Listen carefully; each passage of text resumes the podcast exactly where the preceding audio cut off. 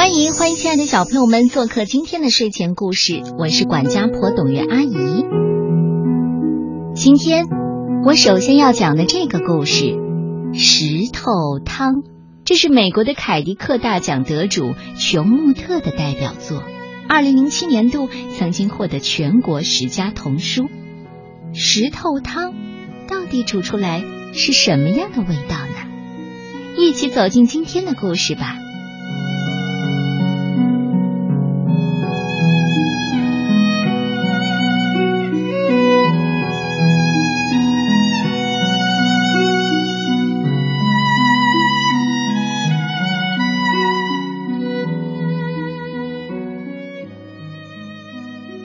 个和尚阿福、阿禄和阿寿走在一条山路上，他们一路聊着猫的胡须、太阳的颜色，还有布施。最年轻的阿福问了：“什么使人幸福？”阿寿年纪最大，也最有智慧。好，我们这就去找找看。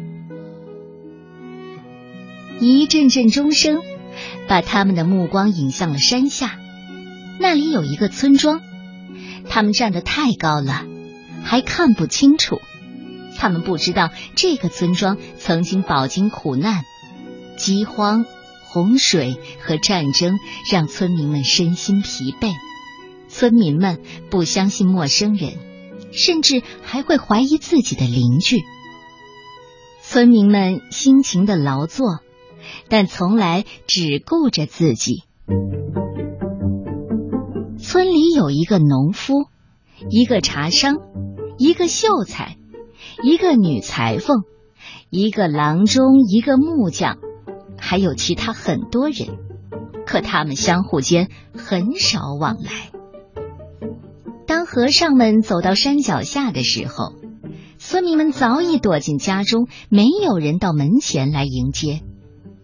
一看到和尚们走进村庄，村民们又紧紧的关上了门窗。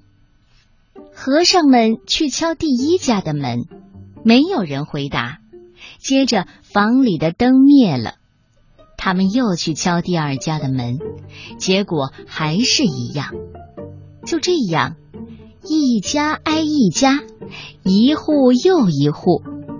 和尚们说：“这些人。”不知道什么是幸福，可阿寿说：“可是今天呐，我们要让他们看看怎么煮石头汤。”阿寿说完，他的脸庞像月亮一样皎洁。三个和尚捡来一些树枝，点起一堆火，他们拿出一口小铁锅。盛满井水，架到火上。一个小女孩一直在看着他们。她勇敢的走上前：“你们在干什么？”阿路说：“我们在捡柴火。”阿福说：“我们在生火。”阿寿说：“我们在煮石头汤。我们需要三块又圆又滑的石头。”小女孩帮和尚们在院子里找石头，他们找到三个正好合适的石头，然后把它们放进水里去煮。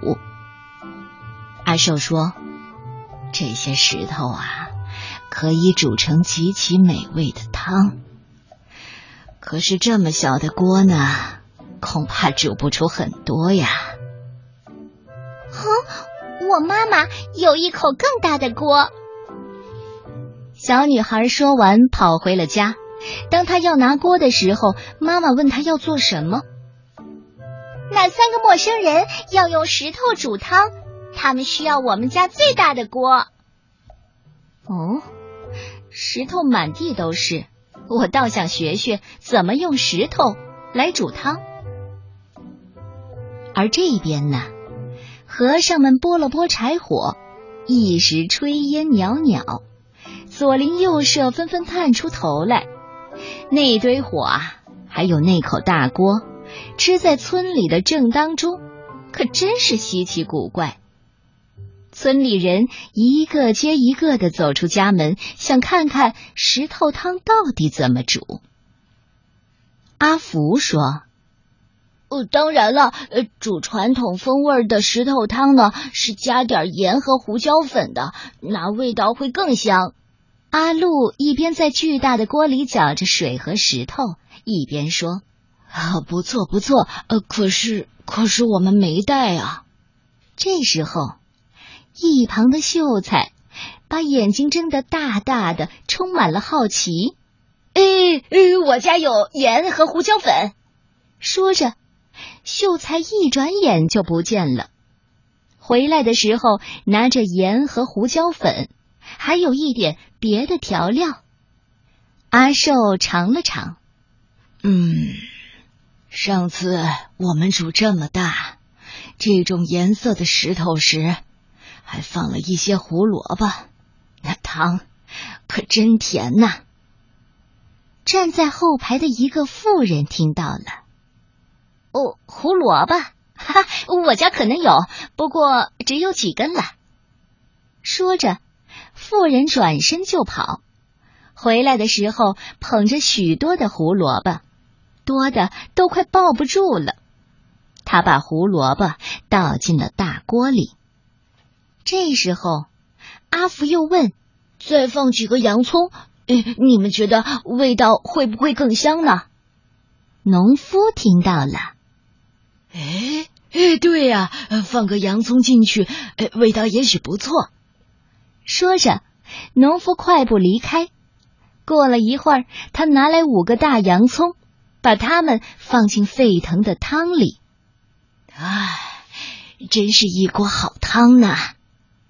村民们都点头称是，因为那汤啊，闻起来真的很香呢。呃，不过，要是我们有蘑菇的话，阿寿说着。摸了摸下巴，几个村民舔了舔嘴唇，还有几个一溜烟儿的跑开了。回来的时候，拿着新鲜的蘑菇、面条、豌豆和卷心菜。一件不可思议的事情发生了：当每一个人敞开胸怀付出的时候，下一个人就会付出更多。就这样，汤里的料越来越丰富，而汤。闻起来也越来越香。一个村民说：“我想要是皇帝在这儿啊，他会建议我们再放一些饺子，呃，还有豆腐，再配些云耳、绿豆和山药，怎么样？嗯，还有芋头，哎，芋头，芋头，哎哎，冬瓜、玉米尖儿、大蒜、生姜、酱油、百合。我家有，我家有，我家也有，走。”人们大声的喊着，然后飞奔而去。不一会儿啊，又都满载而归了。他们能拿什么就拿什么，能拿多少就拿多少。和尚们搅啊搅啊，汤咕噜咕噜的冒着泡，闻起来可真香呢。喝起来啊，一定更香。村民们一个个变得那么慷慨好施。这汤啊，终于煮好了。村民们聚在一起，他们拿来米饭和馒头，拿来桂圆和甜饼，他们端来了香茶，点亮了灯笼，大家坐下来一起吃。他们已经很久没在一起欢宴了，哦，甚至没人记得以前是否曾经有过这样的欢宴。宴会结束之后。他们又说故事，又唱歌，一直闹到深夜。然后，他们敞开家门，争着把和尚请到自己家里，给他们住非常舒适的房间。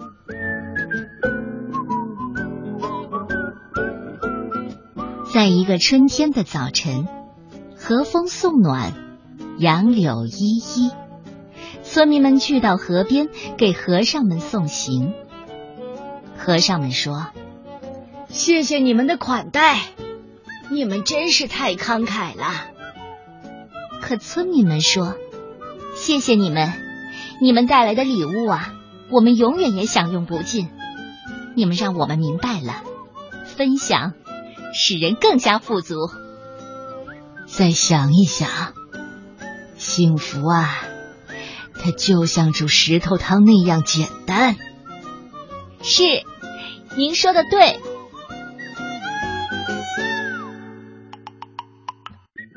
石头汤，这是源自欧洲传统的民间传说。其实这个故事有很多的版本，可以溯源到法国、瑞典、俄罗斯、英国、比利时和其他一些国家。在大家最熟悉的故事版本当中，汤是用石头煮的；但在别的版本当中，也有用钉子、斧头甚至骨头、纽扣来煮汤的。还有一些相似的故事，比如说在牙买加有造汤锅的故事，在韩国有神奇糕点树的故事，在菲律宾有讨钱帽的故事。